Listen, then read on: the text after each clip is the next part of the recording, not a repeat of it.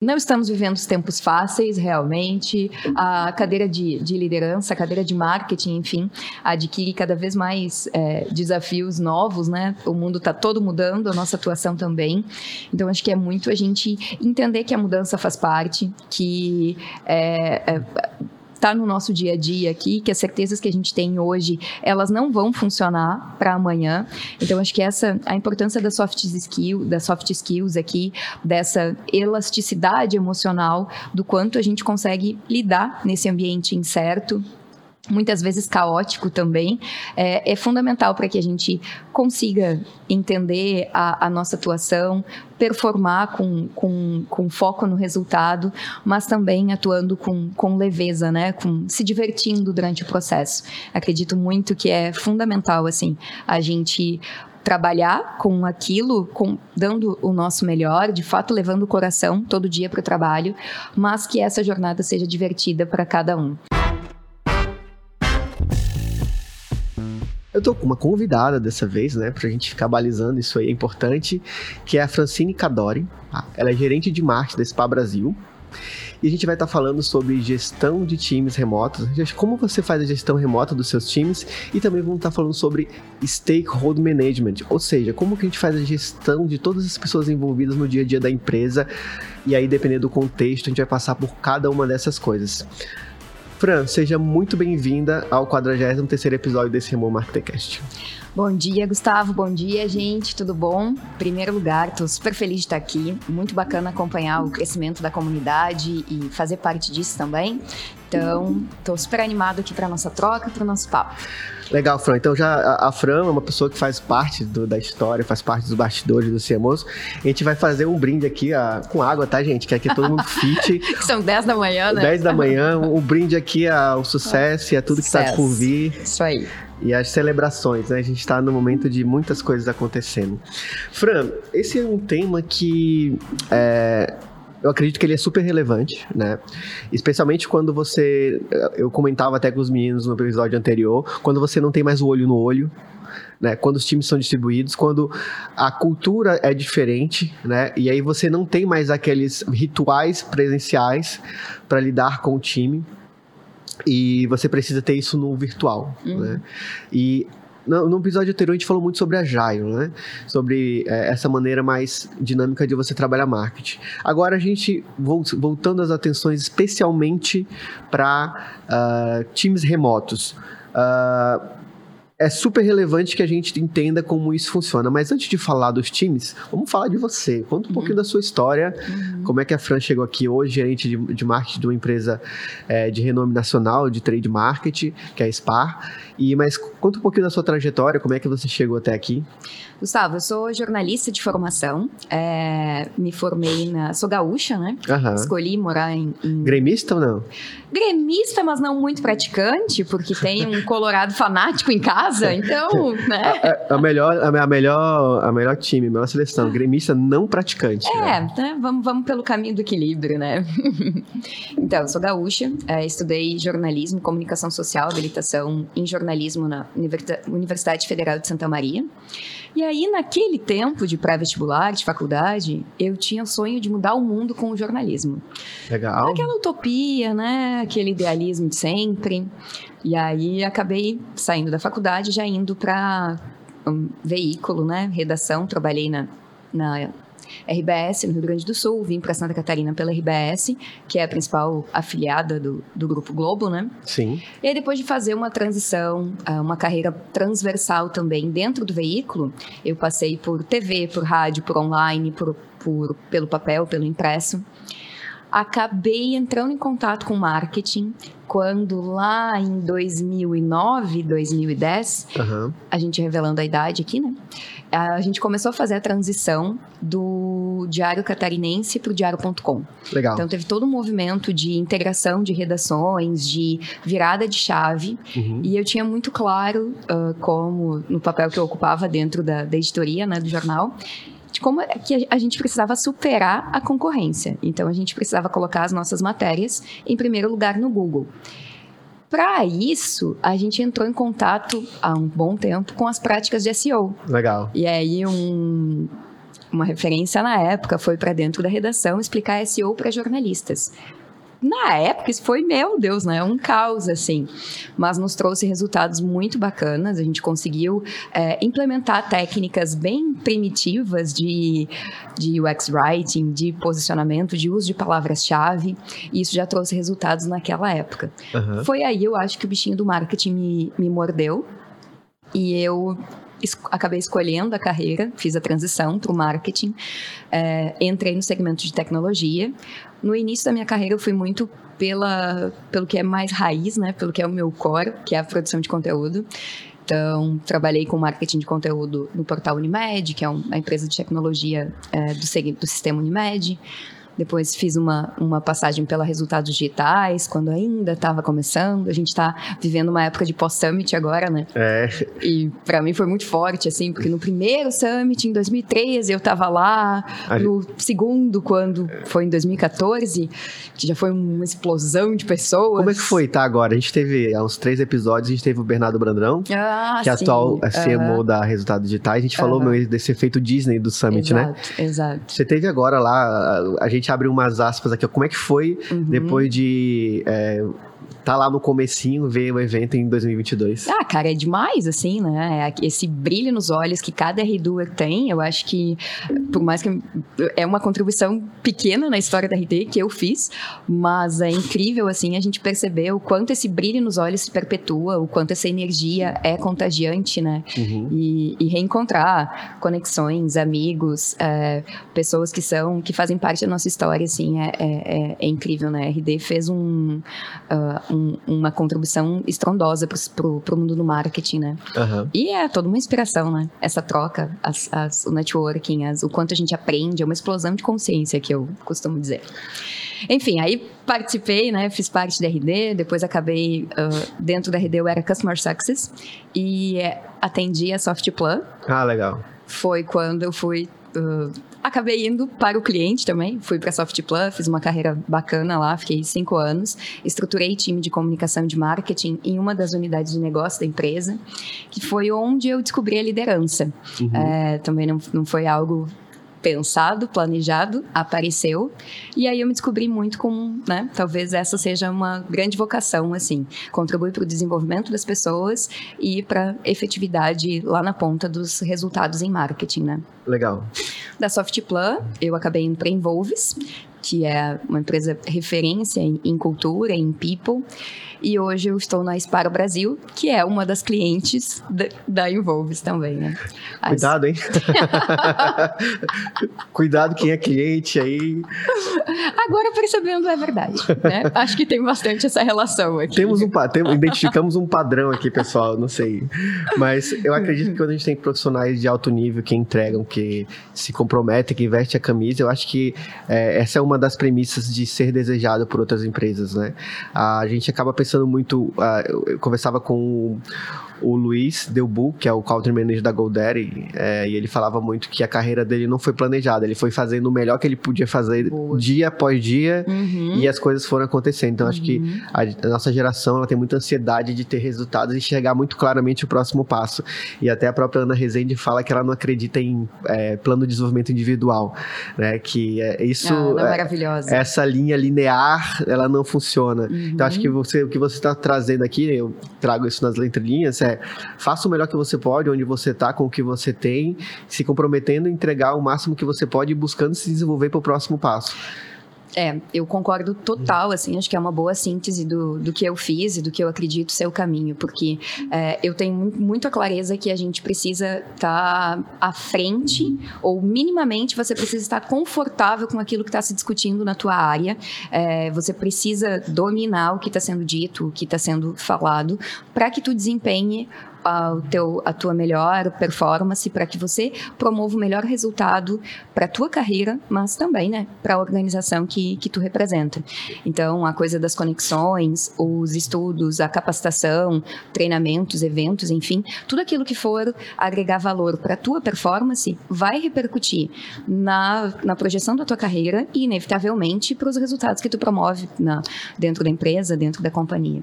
Legal. E interessante, né, que a, a, é É, você teve uma trajetória que veio lá da cadeira de analista uhum. e foi galgando vários passos até a cadeira de gestão. E hoje a gente está numa era que a gente fala muito sobre liderança humanizada. É, até o próprio Bernardo, a gente comentava sobre vulnerabilidade, termos que anteriormente a gente não falava tanto. E eu costumo dizer que sempre que um, um líder ele olha para performance, ele sempre vai olhar para performance com aquela ideia de como é que eu otimizo o canal, como é que eu aumento o, o CTR, como é que eu faço growth, uhum. mas é difícil você ver um líder que vai olhar para o time como um potencializador de performance. Né? Como que eu potencializo o meu time, como é que eu trago elementos para o meu time ser um time de alta performance. E esse cenário já é super desafiador pré-pandemia. Sim. Agora a gente está no pós-pandemia, a gente está nessa fase onde é, houve um boom do trabalho remoto, dos times distribuídos, em qualquer lugar do mundo você tem como trabalhar hoje. Como é que você vê essa migração e quais são os principais desafios para o líder que está nos ouvindo, escutando agora? E quais os caminhos para a gente focar no o resultado, mas ter esse olhar humanizado para o time? Gustavo, eu acho que uh antes da gente falar sobre especialmente a gestão remota, é, vale muito a gente falar sobre o que, que é uma liderança, né? Qual que é o papel da liderança ali e como que ela, como que ela é, pode ser responsável por virar essa chave, por promover um desenvolvimento maior e o resultado lá na ponta, né? Eu acredito muito que o líder é aquela pessoa que ele tem que minimamente inspirar quem está perto. Perfeito. Seja pela, pelo teu exemplo, seja pelo modelo que você executa, seja pelos teus valores. É, é, claro, isso é o que eu acredito, assim, né? Existem diversas outras outros, outros cenários. É, mas, na minha visão, é essencial estabelecer uma conexão entre as pessoas que fazem parte do teu time, as pessoas que trabalham contigo, sejam os stakeholders aqui, os teus parceiros, teus pares, tua liderança superior. E essa, essa conexão, para mim, ela não significa um relacionamento afetivo, é, um relacionamento amoroso, às vezes. Amoroso no sentido de, né, gostar efetivamente de quem, de quem tá, tá perto. Mas a gente precisa se identificar. A conexão com a aderência pessoal, com... É, valores. Valores, né? Uhum. Você se vê representado. E a partir disso, eu acho que a gente consegue ter as nossas linhas, as nossas intersecções, para que o trabalho uh, se faça de uma maneira harmônica e leve. Meta, pressão, resultado, a gente sempre vai ter, isso sempre vai estar tá batendo. A gente uhum. sempre vai precisar atingir isso. Agora, a gente consegue é, trabalhar de uma forma leve e pressupondo princípios básicos aqui, como a confiança, para atingir tudo isso, né? É interessante você falar sobre isso, e isso é um ponto também que a gente fala bastante nessa, nessa temporada, sobre a diferença entre gestão e liderança, é, quando a gente para para olhar de perto, né? Que é essa questão de você ter pessoas sendo medidas, acompanhadas e processos, e você ter o, o cara que inspira e desenvolve, uhum, né? O uhum. líder e o, e o gestor. Uhum. E, de novo, a gente tem mais gestores do que líderes, né? É. é isso é bem comum porque a, a, o nível de maturidade é, é, é, não é tão aprofundado hoje. Uh, a gente sabe que todas as equipes elas têm né, desafios, a gente chama de disfunções, né? Uhum, cinco tem, disfunções das equipes, é, né? Cinco disfunções da assim. equipe. É isso. Tem o, o Patrick fala muito das disfunções, a gente vai já entrar nesse tema uhum. e como abordar isso, mas uh, como ser um líder inspirador, sendo que para você ter essas interações, você precisa estar tá com o Zoom aberto ou o meeting é, e distante das pessoas, né? E, uhum. e, aí uhum. você tem, às vezes, uma vez ou outra, alguma coisa presencial que as equipes se reúnem, ou às vezes você tem times híbridos, né? Uhum. Tem uma parte presencial, Sim. outra online, e a realidade nos mostra que o, nos mostra que o engajamento de equipes é difícil. E esse processo ainda é todo nessa nova fase é mais difícil ainda. Uhum. É, olhando para a liderança e para a gestão e para o papel que você desempenha hoje e para o conhecimento que você tem, quais são os processos que você enxerga que são importantes, imprescindíveis para que isso funcione minimamente? No meu ponto de vista, a gente precisa, é, primeiro de tudo, entender gestão de pessoas como um relacionamento, como uma relação. Então, é, quando eu vou me relacionar contigo, eu não tenho um nível de hierarquia pressuposto aqui na forma como a gente vai conversar, como eu vou criar conexão, como eu vou criar abertura contigo. É, eu preciso eu, eu, acredito muito na, naquilo que é genuíno. Então, o líder se importar de fato com quem está ali, sabendo que você vai trazer um número, que você é responsável por uma performance, mas que antes disso existe uma pessoa com seus valores, com as suas circunstâncias, com as suas dificuldades. Então, esse é, é, o cuidado genuíno, eu acho que é fundamental. Hum. Ao mesmo tempo, acho que a gente precisa é, fugir da sinuca de bico da liderança que só, que só entre aspas, cuida. É, principalmente por ser uma líder mulher, eu acho que já tem essa talvez seja um pouco desse preconceito estrutural de que a liderança feminina cuida, ampara, protege. É, e aí você precisa se cercar de tecnologia, você precisa se cercar de metas claras, você precisa se cercar de alinhamento de expectativa muito, muito efetivo para que esse cuidado não, não, não marque a tua liderança. Como fazer isso, né? É, conversas claras, é, não fuja de conversas difíceis, seja transparente, mas seja genuíno aqui, presente, né? Tu vai para um one-on-one, se tu vai para uma reunião, enfim, esteja de verdade ali. Eu costumo sempre falar, né? Esteja onde seus pés estão. Se eu estou aqui conversando contigo, eu não vou olhar o WhatsApp. É, parece um princípio básico de, de, de consciência, uhum. de relação, mas quanta gente às vezes está, às vezes fazendo um one-on-one, ou dando a devolutiva de um feedback e está preocupado com uma mensagem que chegou aqui, ou está de olho Não está presente, né? Não está presente. Então, esteja onde seus pés estão, né? Acho que isso é, é, é algo básico que eu aprendi em casa, mas que muitas vezes na correria da pressão, no dia a dia, a rotina nos consome, a gente não consegue estar tá de fato ali, né? E isso você consegue fazer estando no online ou é, no presencial, uhum. né? Esse mundo híbrido que a gente vive. Tá de verdade ali. Eu consigo me conectar, uh, não vou dizer com facilidade, mas acho que é possível fazer uma gestão, sim, verdadeira, genuína, humanizada, por mais que a gente esteja no mundo online. Eu não conheci na Involves e agora na Sparo, eu fui conhecer pessoas que eu contratei quase dois anos depois né, passada a pandemia toda. E a, a, gente tinha uma proximidade, uma relação muito forte, é, uma Conexão. sinergia bacana, né? Uhum. Conexão. E isso se reflete invariavelmente no atingimento dos teus resultados, né? Uhum. De área, de time, de companhia. Então, eu gosto muito daquela frase que diz que para a gente atingir resultados exponenciais, a gente precisa de pessoas felizes e motivadas. Uhum. Não quer dizer que a gente, eu discordo um pouco dessa busca incessante da gente encontrar o nosso maior propósito no trabalho.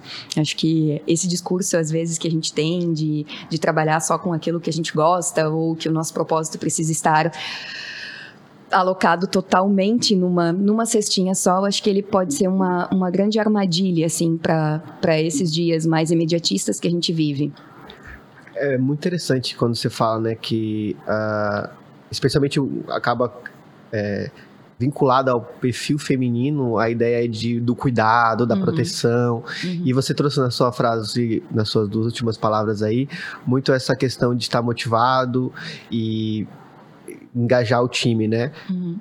Por outro lado, tem o, o, o, papel da, do gestor em si, que é garantir a entrega, garantir a alta performance, garantir a eficiência e eficácia desse, dessa, dessa operação.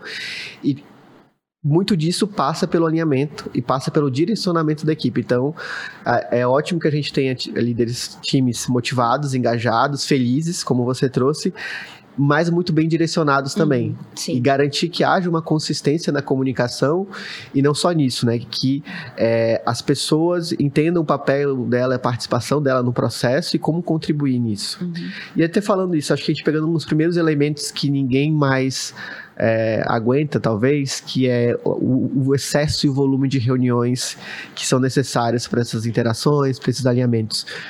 Qual que é a sua dica para quem precisa fazer um número de interações, de reuniões, para não talvez diminuir, mas torná-las mais produtivas. Mais efetivas. Mais né? efetivas, uhum, porque às vezes uhum. você acaba tendo tantos pontos de contato que chega cinco, três da tarde, você já. Três da tarde da segunda. Já tá exausto. É, não, chega três da tarde da uhum. segunda-feira, você já sente que é cinco da tarde da sexta, né? Uhum. Tão desgastante que é. Tá. Como é que você acredita que podem ser melhor conduzidas essas, esses momentos de encontro e como torná-los mais efetivos? Acho que tem coisinhas mínimas aqui que elas trazem um baita do impacto no fim do dia no nosso senso de produtividade. Por exemplo, quando a gente vai marcar uma reunião, Vamos colocar na descrição do invite, na descrição do convite, qual que é a pauta? Quais são os, os, os o que, que a gente vai discutir? É, itens, né? Bullet points ali que já vão te contextualizar melhor. Aí eu pressuponho que eu e o meu interlocutor, a gente já vai chegar mais preparado para a reunião. Então, a, aquela história da máxima, né? Da gente marcar uma reunião para definir o que vai se fazer. Isso é o maior senso de improdutividade. Vamos é, trabalhar para aquela pauta, para a preparação da reunião, né? O trabalho prévio orientar a, a agenda para isso, colocar talvez é, meia. Se, se, se você está planejando fazer a reunião em 50 minutos, tenta fazer em 40. Já reduz o tempo para que você chegue mais preparado, mais direto ao ponto.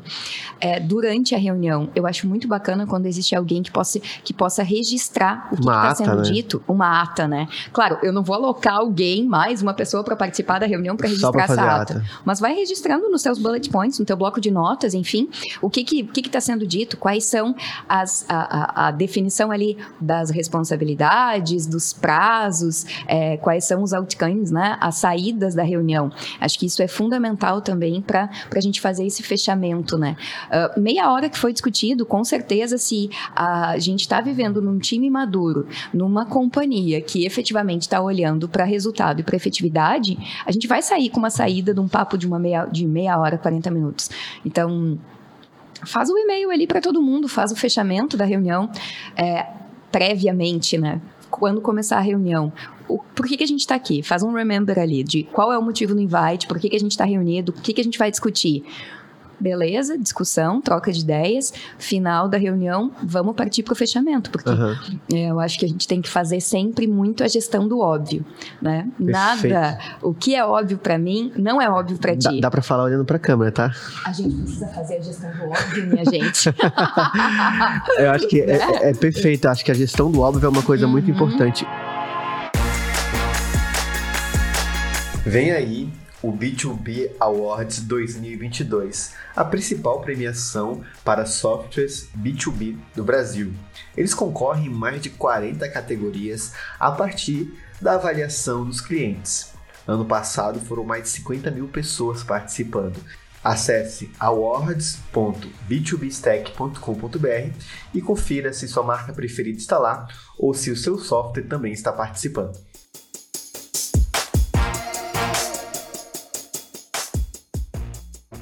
Eu quero pegar um, um ponto aqui hum. sobre esse, esse, tema que você falou especificamente sobre a gestão, a, a reunião em si, uhum. que é, é até. É, aterrissando isso, né? Eu, a gente comentava nos bastidores sobre a diferença entre o playbook e o que de fato a gente consegue fazer no dia a dia baseado em pressão, contexto, uhum, ambiente, né? sim. né? Da minha experiência aí, com mais de 10 anos no mercado, eu, eu, digo que a ata, quando você consegue colocar ela na rotina do time, ela é super importante. Mas o mais importante do que documentar é fazer todo mundo se envolver e se comprometer com o que está ali. Perfeito. Então, uhum. beleza, você terminou a ata, agora você envia essa ata por e-mail para todo mundo, descrevendo exatamente os acordos, uhum. quais foram os acordos e contratos combinados ali, prazo, e que todo mundo dê um aceite para aquilo. A partir daquele momento, você gera um gatilho de comprometimento de todo mundo uhum. e o um nível de transparência e de inspeção ao mesmo tempo. Uhum. Então, é, normalmente a gente acaba fazendo a, fazendo a ata e a ata vira só mais um arquivo no, no doc ou lá no e-mail uhum. e ninguém acompanha, né?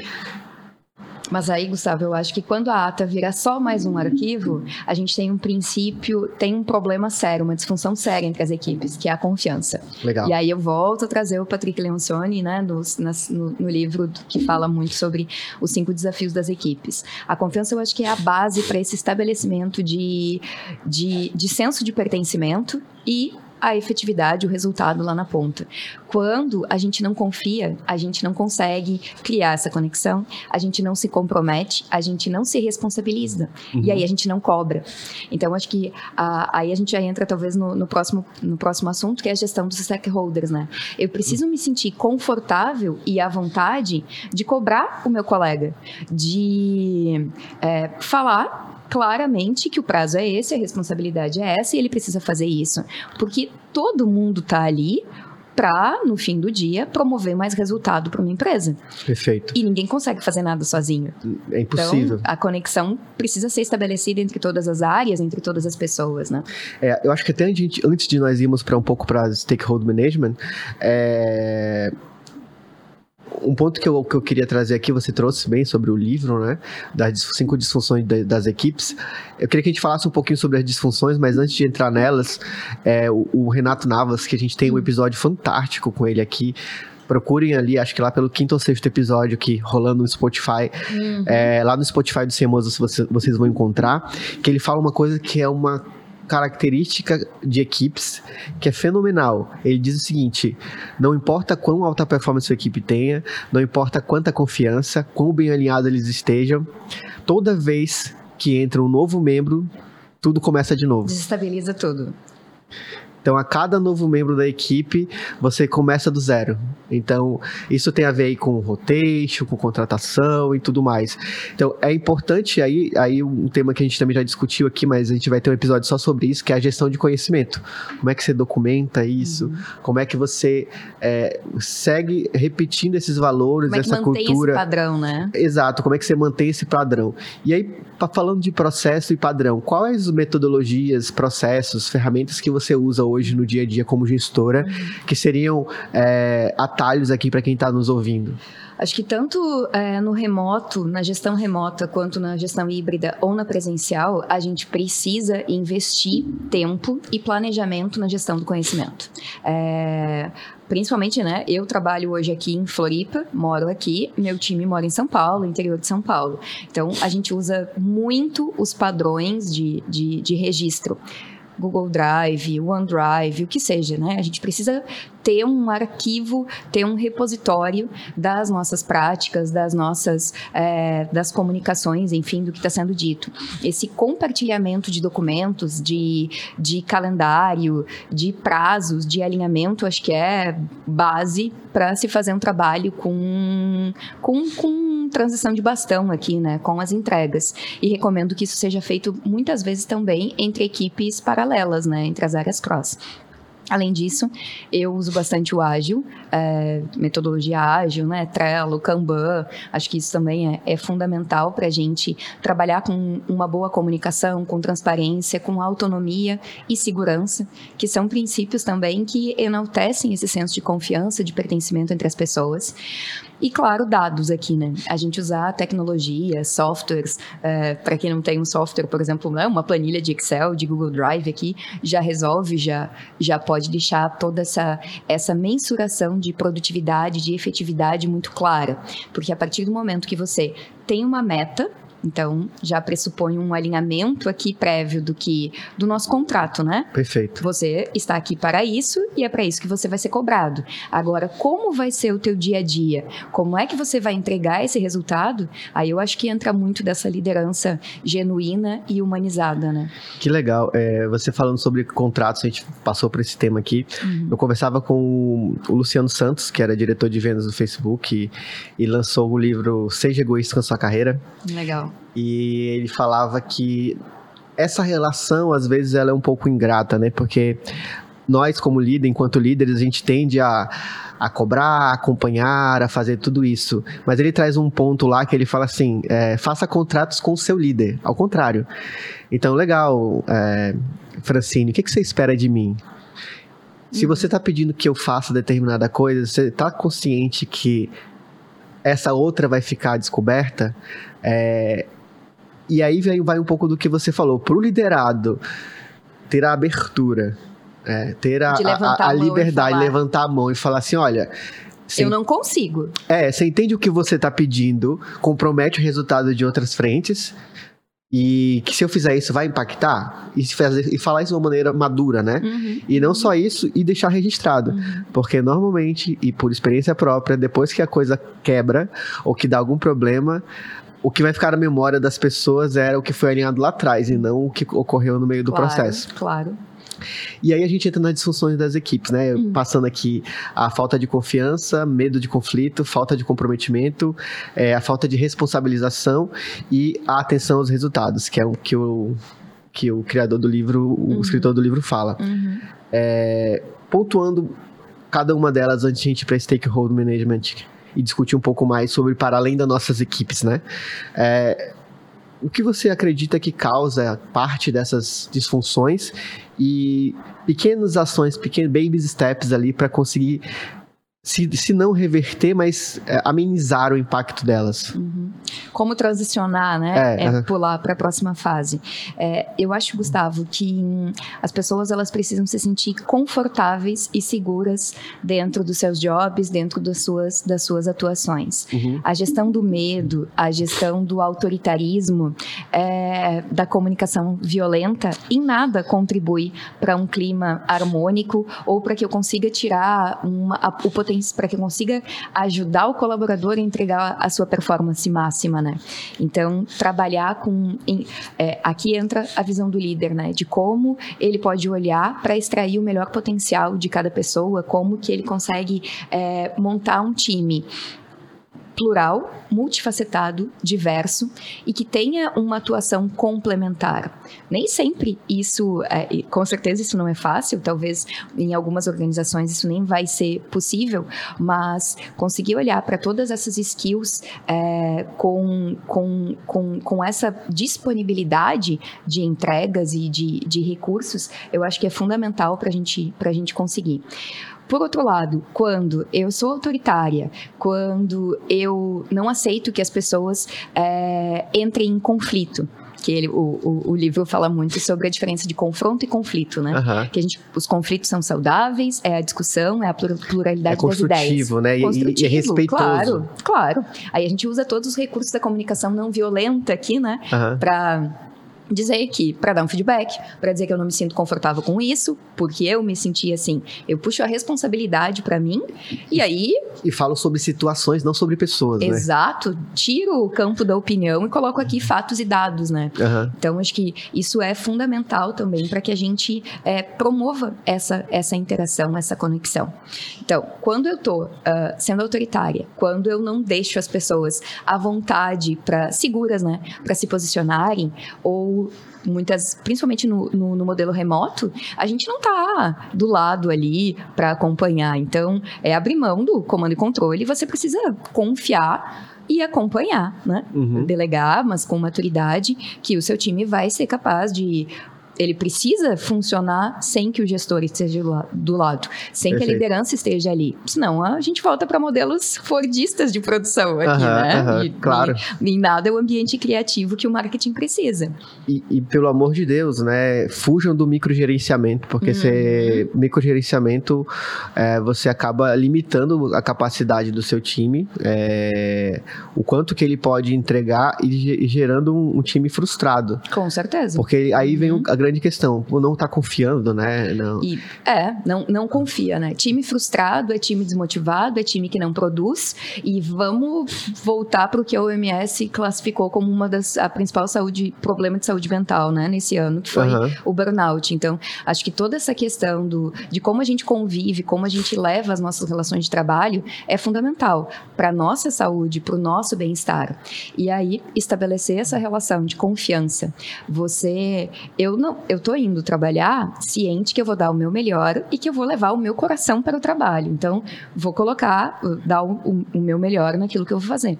Agora, eu preciso me sentir confortável, preciso confiar em quem vai estar comigo, para que você consiga entrar em conflito, expor a sua opinião, é, colocar o divergente, e aí a gente consegue se comprometer, a gente consegue trazer essa visão de responsabilidade, de cobrar o colega sobre o prazo, de ter esse alinhamento de, de expectativas, de, de metas claras, né?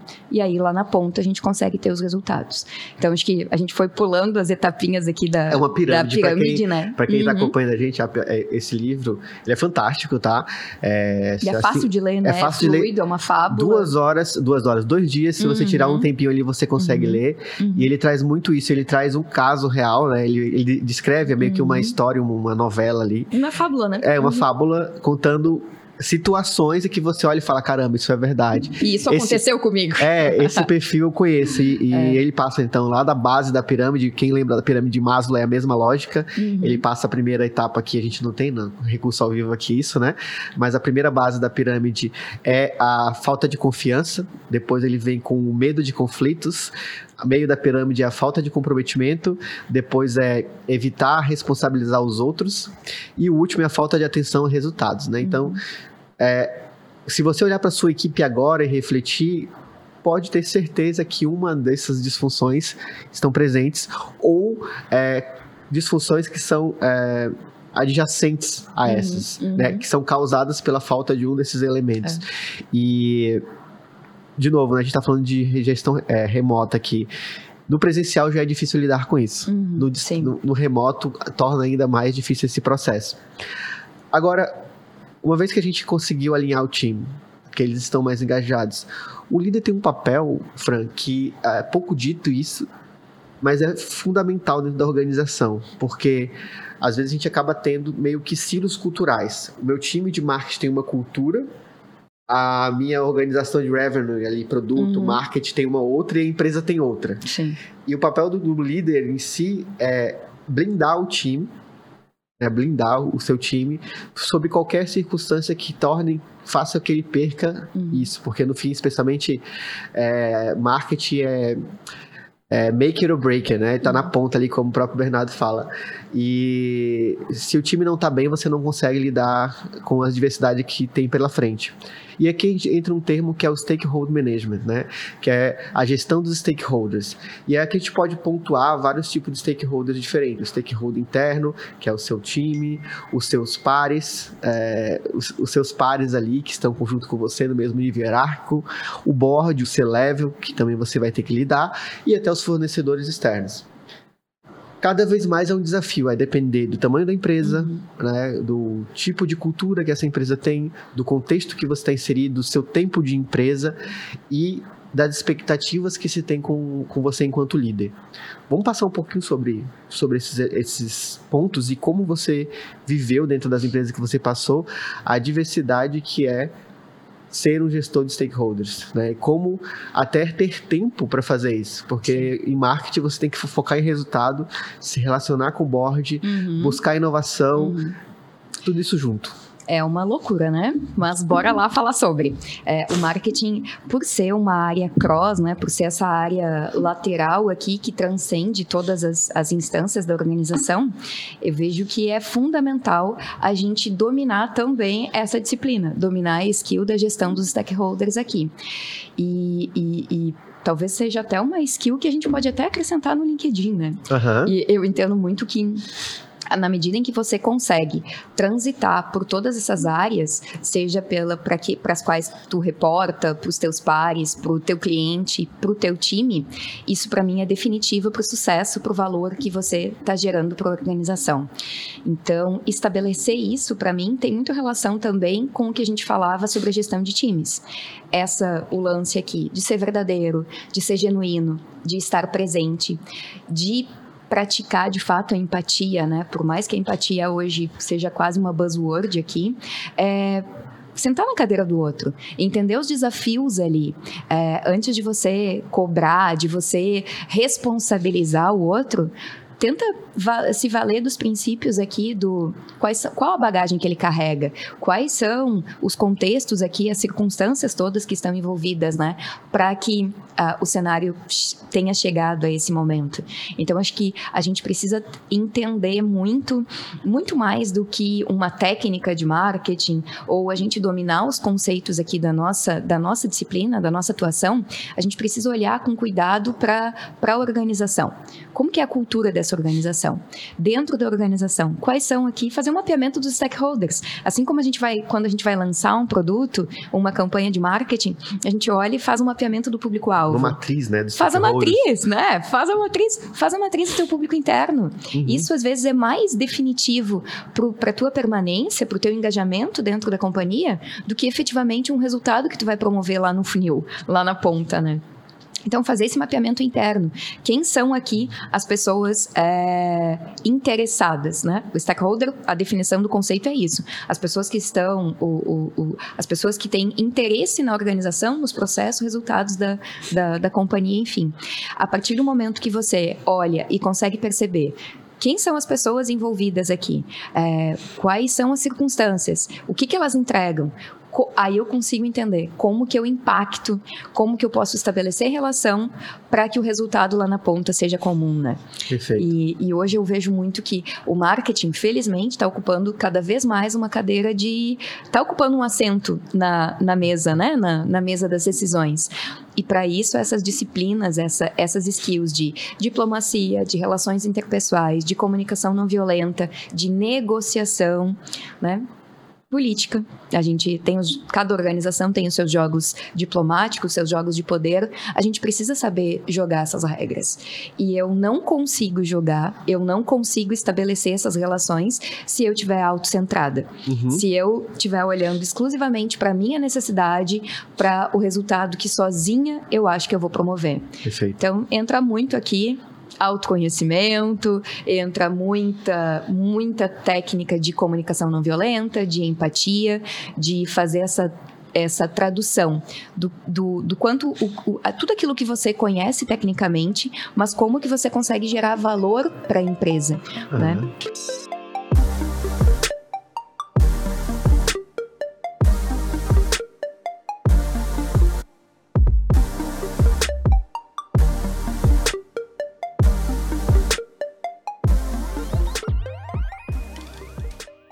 Quero trazer até um caso, né? A gente tá com o programa do Road CMOs, uhum. do CMO, e a gente, a gente, tem falado com as pessoas que estão aplicando para né, ficar na carreira executiva. Uhum. E uma coisa que é bem um senso comum, e isso eu já vinha falando até anteriormente, é, nós, enquanto líderes de marketing, a gente tem uma tendência muito grande de focar no resultado. Ou seja, a gente quer garantir que o resultado aconteça, a gente baixa a cabeça e vamos entregar e faz todo mundo entregar. É, só que quando você está numa organização, a depender do porte dela, eu passei por empresas de diferentes portes, é, muito provavelmente o seu skill de comunicação, gestão de conflito e de relacionamento, de é, comunicação não violenta, é tão ou mais importante do que a sua capacidade de gerar resultado financeiro para a operação.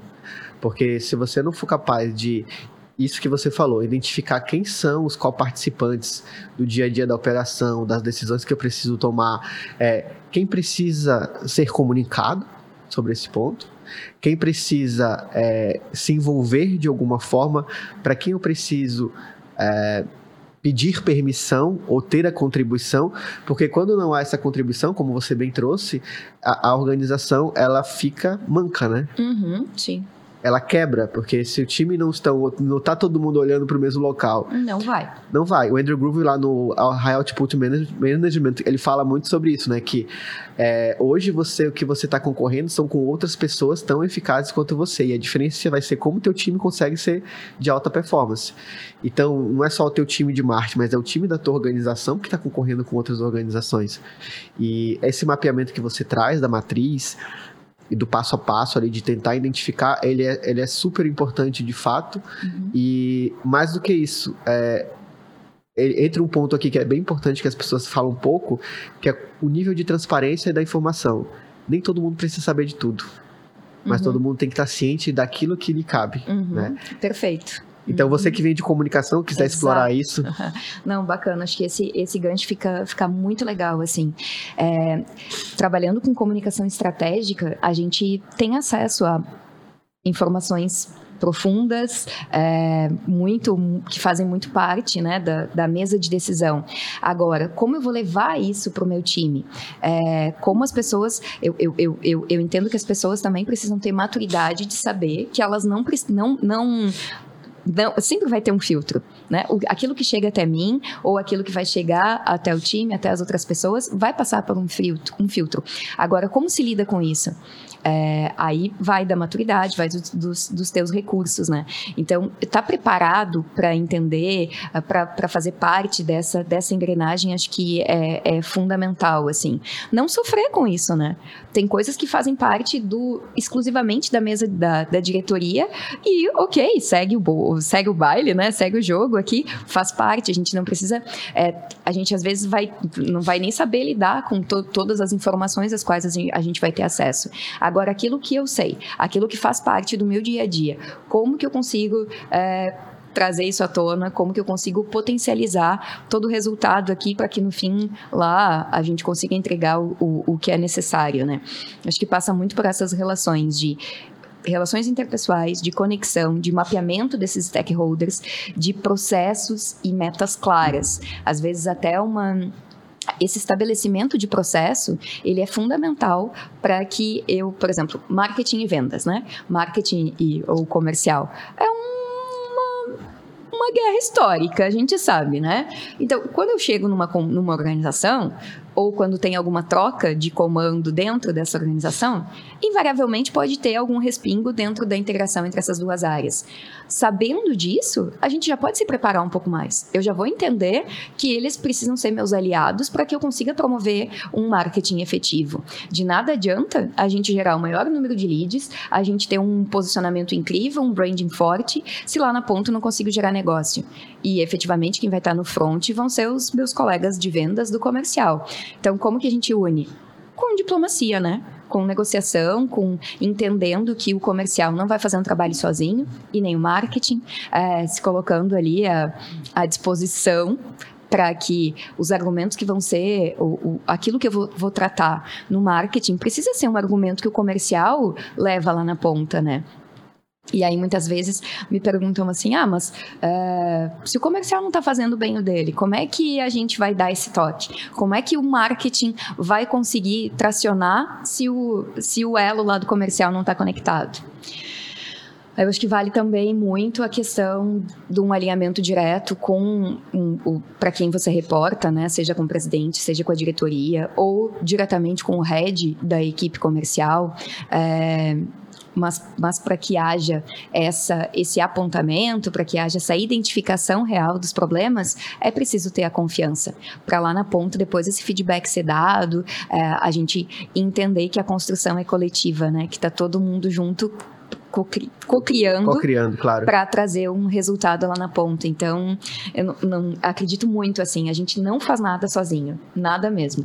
É, por isso essa conexão, essa parceria entre as áreas é fundamental para que os resultados lá sejam de alta performance, né? Seja aquilo exponencial que a gente precisa. Eu tenho um gatilho que eu falo assim: é, toda vez que você vai compartilhar uma informação com os stakeholders, parta do princípio do o que essa pessoa vai fazer com a informação. Uhum. Ela é útil ou, vai, ou é overload? Porque tem líder que é o. Depende do perfil, mas tem um líder que é o super democrático e o queridão. Aí a gente vai até lá pro perfil DISC, né? Que é aquele cara que uhum. é o uhum. influente, é, tem mais o perfil influente do que os outros perfis, e ele precisa do reconhecimento. Ele precisa do tapinha nas costas. E por isso, ele sai falando para todo mundo tudo. É sem necessidade. E isso acaba não só matando ideias, como gerando conflitos, gerando problemas. Então, acho que é uma, um gatilho que eu, que eu costumo usar é essa informação ao nível dentro da operação uhum. vai trazer algum benefício para todo mundo que está tá, tá chegando nela? Uhum. E até que nível de informação para o board você vai levar um indicador, um output e a pessoa precisa pensar ali naquela reunião breve uma tomada de decisão. Uhum. Mas de repente para o cara que vai fazer junto com você, você precisa para o teu, sei lá, para o cara de vendas ou para o cara de produto ou de CS, você precisa dizer como você chegou naquele resultado. Para que ele se sinta parte, né? Ele se sinta parte e na verdade e aí outro, outra questão da comunicação é para o seu board, para o seu C-level, você vai chegar, olha, essa foi a conclusão que nós chegamos, esse aqui é o caminho que eu acredito que seja melhor tomar para o seu cara que está contigo na construção, esse, foi assim que nós chegamos até aqui. Uhum. É este caminho que nós acreditamos, mas o que você acha que nós podemos fazer para melhorar? É diferente. É diferente. E perceba como tu tá usando o nós. Tu não usou eu. Nunca. Tanto quanto tu vai reportar para o board, quanto uh, enquanto área você tá co-criando com a tua área cross, com o teu parceiro, o, o nós faz toda a diferença. Uhum. São pequenos, são gatilhos pequenos aqui, né, os triggers, que eles já geram muito mais conexão, muito mais proximidade e esse senso de pertencimento que a gente precisa para para construir junto, né? Para atingir um resultado junto. Perfeito. E aí, um, um outro ponto sobre stakeholder management hum. que eu acho super relevante aí a gente falar um pouco sobre isso também, é que, dependendo de novo do tamanho da organização, muitas vezes você vai precisar fazer um trabalho de backstage que a gente fala, que é uhum. antes de você levar para luz, cara, valida, os alinhamentos prévios, né, Gustavo? Testa, faz algumas coisas antes, porque e assim tenha sempre essa eu vou olhar para a câmera e falar, tenha sempre a depender da organização, mas tenha sempre um sponsor junto com você. Se você tiver um sponsor, alguém que te apoia, que entende a dinâmica do negócio e consegue olhar para dentro e para fora, mais do que você que normalmente vai estar olhando para o dia a dia, tenha um sponsor, alguém que vai contribuir contigo, te trazer inputs, né? E esse trabalho de backstage ele é super importante porque às vezes você está com um projeto, uma ideia, uma iniciativa e ela ainda está na fase muito embrionária. Aí o que, que você faz? Sai falando para todo mundo. As pessoas têm pouco tempo para tomar decisões e tem muita informação acontecendo. O senso comum vai ser o não. E aí você não tem argumento para contra-argumentar. Então vai lá, beleza, estou com uma, um projeto, uma ideia de que é, trabalhar trade market uh, em 2007 hum. do mobile vai funcionar porque é uma tecnologia nova. Na hora que você falar isso, a primeira, é primeira novo, barreira, né? um a primeira shock, barreira é. vai ser assim, tá, mas como é que a gente vai lidar com 3G, com a velocidade da internet? Boa. Né? Uhum. E para baixar o espaço de armazenamento no celular dos, dos promoters, uhum. como é que vai funcionar isso? Se você leva a ideia nesse estágio, ela morreu. E não é que ela não é boa, uhum. é que você se antecipou demais. E aí, de novo, olha pro perfil lá. Você é o cara que precisa ser reconhecido, ou você é o cara da especificidade, ou você é o cara dominante que quer uhum. chegar na sala e crescer. Então, trabalho de backstage, nesse mesmo caso. Pô, legal. Tenho essa hipótese. Vou validar essa hipótese uhum. com quatro promoters, vou fazer um app no code uhum. é, testar aqui de alguma forma. Lá em 2007 seria um, um Java, não seria tão no code assim. Uhum. Mas vou testar aqui e a partir do resultado eu, vou, eu, já, eu já chego com algumas métricas. Olha, chego com meu cara de produto e meu cara de CS. Olha, eu fiz isso aqui, o que, é que vocês acham? Pô, os números são legais e tal. Vocês apoiam? Vocês acham que faz sentido? Não, faz todo sentido. Pô, a gente tem que fazer isso. Então, você ganhou apoiadores, você teve um sponsor, você teve base, e agora você pode vender isso. Uhum. E você vai ter apoiadores, Sim. gente para comprar. Então, é, é, esse trabalho de, de backstage é importante. Né? É, uhum. bastidores. Uhum. Cada etapa dele é importante para que tenha mais bem sucedido. E no fim do dia, você, enquanto na sua posição, é, você é um vendedor de ideias. E você está é um, tá num cargo que precisa de apoio. Então não se antecipe, não seja muito ansioso gerencie muito bem esses perfis para que a coisa realmente aconteça, ou senão daqui a pouco você está botando culpa na organização por é. sua própria responsabilidade. E aí a gente caminhando aqui para essa etapa final, eu acho que um dos papéis do líder importantes é a questão da de ter essa autorresponsabilidade, né? Uhum. É uma coisa que não é tão presente hoje em dia. Uhum. O Rancharan fala muito que a, a, liderança, a reunião é a execução da liderança, né? Ele, ele fala muito sobre é, execução, enfim, e eu entendo muito nesse cenário de, de, de, de pandemia, pós-pandemia aqui, o quanto a gente acaba ficando em reunião. Uhum. É, e nas reuniões, o que, que você está fazendo? Tu está defendendo suas ideias, está influenciando pessoas, você está persuadindo, você está impactando. E para impactar, para levar adiante as tuas ideias, para conseguir essa aprovação, eu preciso que as pessoas estejam compradas com o meu discurso. Perfeito. É, eu preciso que elas estejam que elas já estejam aderentes ali com aquilo que eu estou propondo. E para fazer isso, requer toda essa negociação prévia aqui, esse alinhamento dos bastidores, né? Então, acho que à medida em que a gente vai vivenciando situações mais complexas na nossa, na nossa carreira, quanto mais a gente vai crescendo na carreira, mais complexidade a tomada de decisão vai, vai adquirindo, vai uhum. envolvendo, né? Então, tu vai chegar numa mesa de, de, de diretores e para você conseguir aprovar, é, tradicionalmente, as pessoas que não são do marketing, elas já têm um perfil, às vezes, mais conservador. Sem julgamento aqui, sem qualquer tipo de preconceito. Mas normalmente quem está quem tá mais com a criatividade exacerbada, quem está saindo um pouco mais da curva, é a galera do marketing. E aí, quando você leva uma ideia mais inovadora, mais, mais disruptiva de fato, a tendência natural é: não, vamos ficar por aqui. Não, mas peraí, como é que vamos mensurar, como é que a gente vai mensurar isso? Qual que vai ser o retorno disso?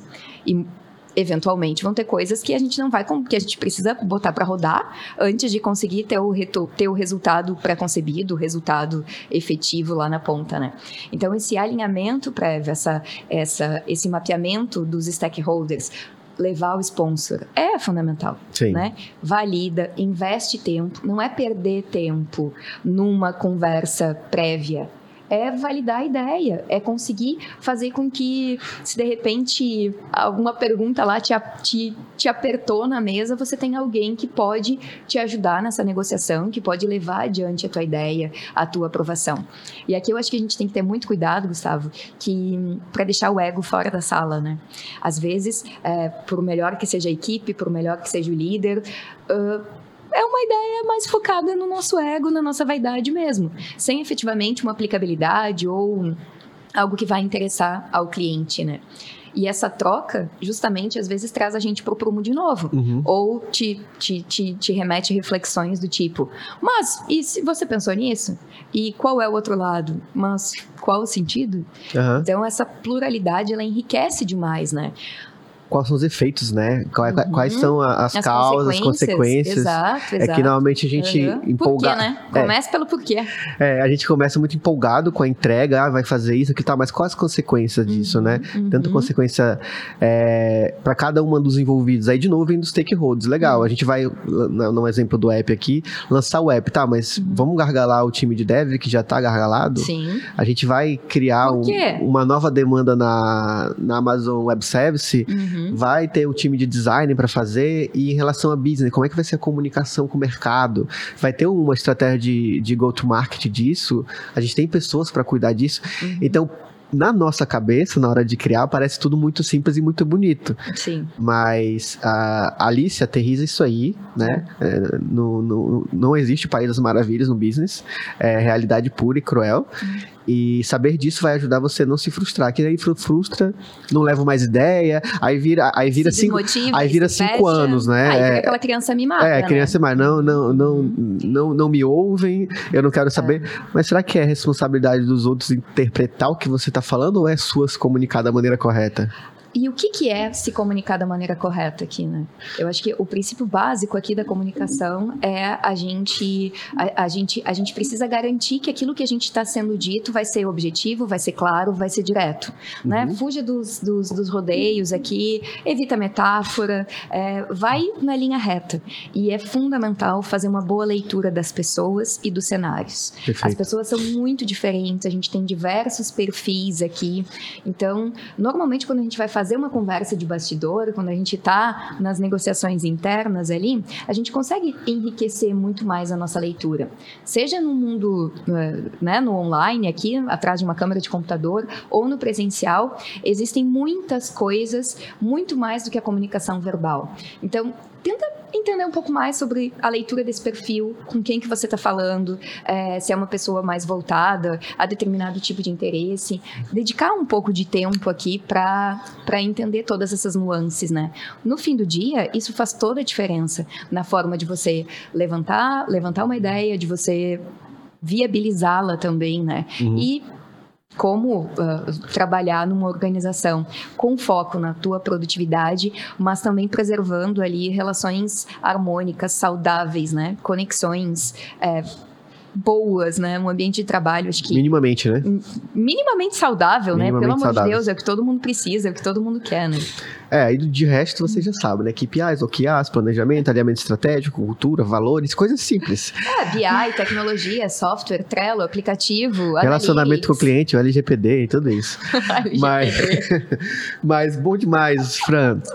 E pra gente caminhar aqui pro final, fala pra gente uma dica de livro, filme, história, pessoa que, é, que você é, segue, algo que seja relevante aí pra nossa audiência. Hum, beleza. Bem, eu vou recomendar fortemente aqui que as pessoas acompanhem o DCMOs Markets, porque, meu Deus, eu acho que faz muita diferença na, na, na nossa vida, na minha vida, é uma troca muito, muito forte, muito genuína. Já recomendei bastante aqui os livros também do As Cinco Disfunções das Equipes, uh, Han Charan, acho que são pontos bem básicos aqui. É, mas falando um pouquinho mais sobre o que, que eu ando consumindo ultimamente, é, recomendo o livro Inspirado, que ele fala bastante sobre produto, é, posicionamento, sobre como que a gente está uh, estabelecendo, como que está toda essa mudança aqui nesse estabelecimento de relações com o mercado, com o cliente, com posicionamento, com visibilidade. Tem muito, muita coisa bacana aqui sobre o lançamento de, de produtos em tecnologia. Teve um filme que eu assisti recentemente, que eu acho que vale também, que faz essa ampliação de consciência aqui, é, que é uma, uma garota de muita sorte. Uma, um filme que está agora no Netflix, né? Que ele tem um pouco de relação aqui com os nossos stakeholders também, com essa leitura de cenário, mas que ele fala muito também sobre o papel da mulher, é, do quanto às vezes a gente precisa romper padrões e, enfim, olhar para nossa autenticidade, para o quanto as coisas estão sendo genuínas, para vislumbrar possibilidades de sucesso, seja em, em carreira profissional, pessoal, enfim. É, quem faz parte da comunidade tem um conteúdo exclusivo lá dentro que é foi gravado por você, inclusive, junto com a Paola da PM3 e a Carol. E a Carol, eu não vou lembrar recordar a empresa que é Vime. Vime, nisso. Uhum, uhum. É, é, desafio de mulheres na tecnologia, né? Uhum. Etariedade, machismo, uhum. que vocês passam por tudo isso. E é fantástica. Carol, a gente, a gente tem que até marcar um papo muito bom. E eu acho que tem vários desafios e que acabam sendo perceptivos e sentindo muito mais por determinados públicos, né? Essa é a diferença da diversidade, né? Para quem não está naqueles calçados, é difícil ter empatia e se conectar, mas é, para você ter um time mais diverso, um time que colabora, que, que constrói, é importante que você esteja nessas mesas, nessas cadeiras. É, colocando, estando presente e ouvindo para entender também uhum. o outro lado. Eu acho que uhum. a empatia não é só você se colocar no lugar do outro, é você estar presente, ouvindo uhum. e tomar a decisão de fazer isso é, proativamente. Não é eu vou me envolver e estar presente com o que está acontecendo aqui, mas eu vou atrás de determinadas conversas, determinados públicos para me ouvir e entender um pouco mais sobre, né? Uhum. Então, é, pessoal, quem não está na comunidade, então descemos marketing.digital, faz a aplicação lá, quem sabe entra. Legal, é, vai ser sempre bem bem-vindo ali.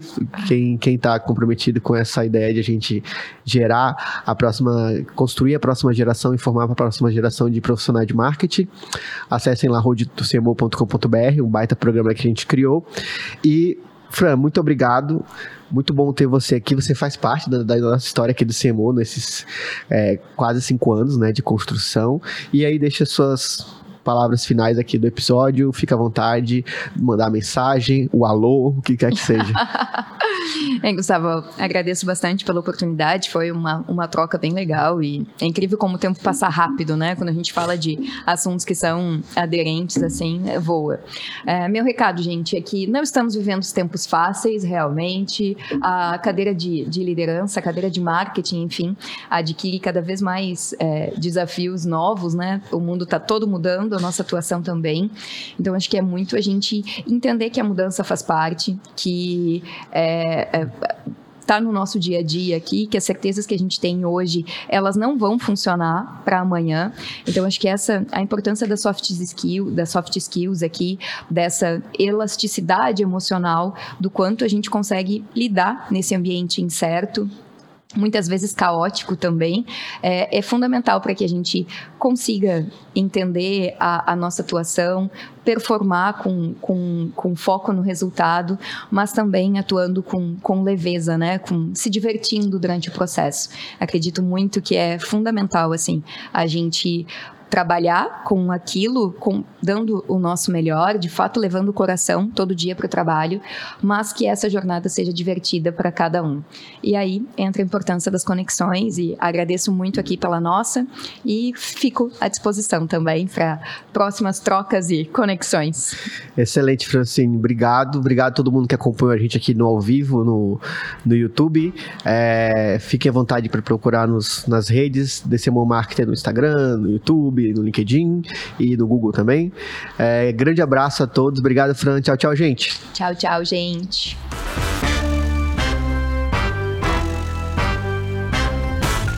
Esse episódio é patrocinado pelo CMOs Academy, que é a escola de marketing do DCMOs Marketer, a nossa comunidade.